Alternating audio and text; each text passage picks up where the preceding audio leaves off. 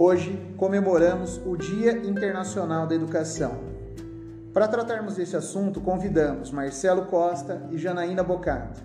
Para iniciarmos esse papo, vamos pensar um pouquinho qual é o papel da educação no mundo contemporâneo.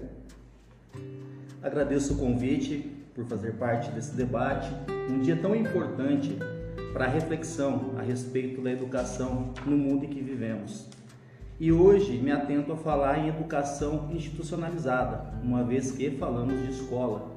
A escola ela tem um papel dentro do desenvolvimento individual de cada aluno, onde nós somos responsáveis por essa mediação de conhecimento, trazendo a esses alunos o seu desenvolvimento de habilidades e competências para que eles possam fazer a diferença no mundo em que vivemos acredito que a educação institucional ela seja capaz sim de mudar as concepções em relação ao momento em que vivemos, uma vez que falamos em um mundo que enfrenta uma grande dificuldade. Estamos em uma conjuntura pandêmica e somente a educação, a ciência e o pensamento dialético pode trazer uma mudança significativa e um pensamento formal em relação às novas concepções para o nosso futuro.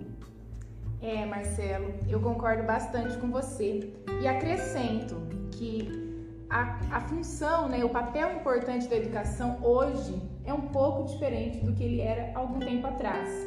Dados, dadas assim essas informações que você trouxe do momento que a gente vive. E mais do que isso, a preparação que a gente precisa oferecer para essas crianças e para esses jovens para enfrentar esse, esse futuro que está por vir e esse presente que lhes apresenta.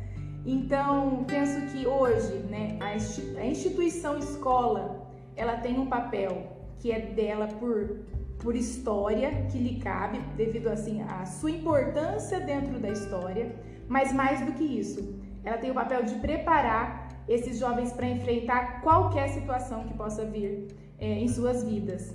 Então, realmente, o trabalho que a escola tem que desenvolver, ele passa por todo o desenvolvimento de habilidades necessárias para enfrentar é, qualquer desafio. São essas habilidades: resolução de problemas, uh, se, saber se colocar no lugar do outro, saber desenvolver projetos que possam melhorar a vida dele e a vida dos demais. É, seria justamente é, essa intenção de fazer com que o aluno ele tenha realmente a preocupação com o autoconhecimento o autoconhecimento possa levar esse aluno ao autocontrole, para que ele possa ter a intenção sempre é, do bem e da empatia, se colocando no lugar do outro e tomando decisões responsáveis. É um mundo onde nós precisamos ter uma formação de um cidadão global que tenha uma consciência ambiental, que tenha a condição de olhar para o outro e para a sociedade em que vive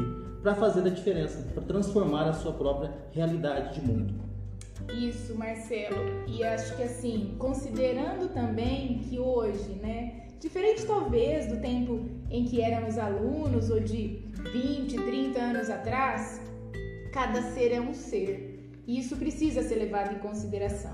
Então, quando se fala de personalização do ensino, de propostas diferenciadas, de trilhas de aprendizagem, nós estamos dizendo que a educação, que a escola hoje, ela olha indivíduo por indivíduo e desenvolve o potencial de cada um desses indivíduos. E o papel desse educador, né, Jana? É muito importante é, lembrarmos. Você disse uma coisa que para mim é fundamental. Né? Nós estamos lidando com uma geração diferente da nossa.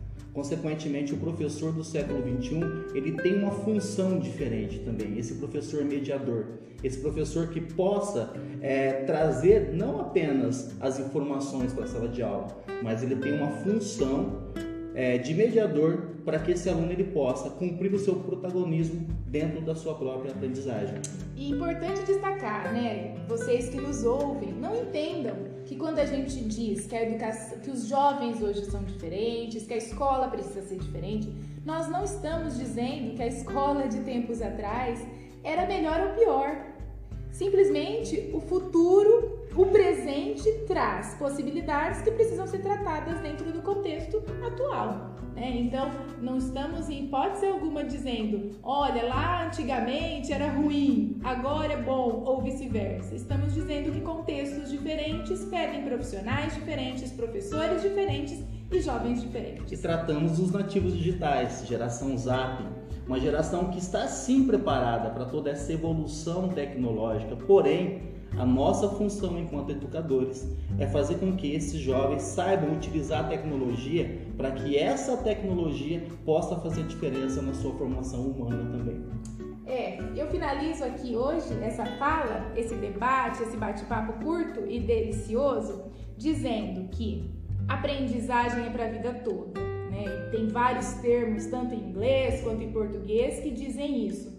Mas se conseguirmos despertar no nosso aluno o desejo de aprender, já somos vitoriosos, porque hoje se aprende para sempre. O que se aprende hoje se aplica hoje, o que se aprende amanhã se aplica, é por isso que vivemos em constante aprendizagem. E não existem limites para aprendizagem. Muito obrigado, Marcelo. Muito obrigado, Janaína, pelas excelentes contribuições e reflexões nesta data tão importante, o Dia Internacional da Educação. Até a próxima, pessoal.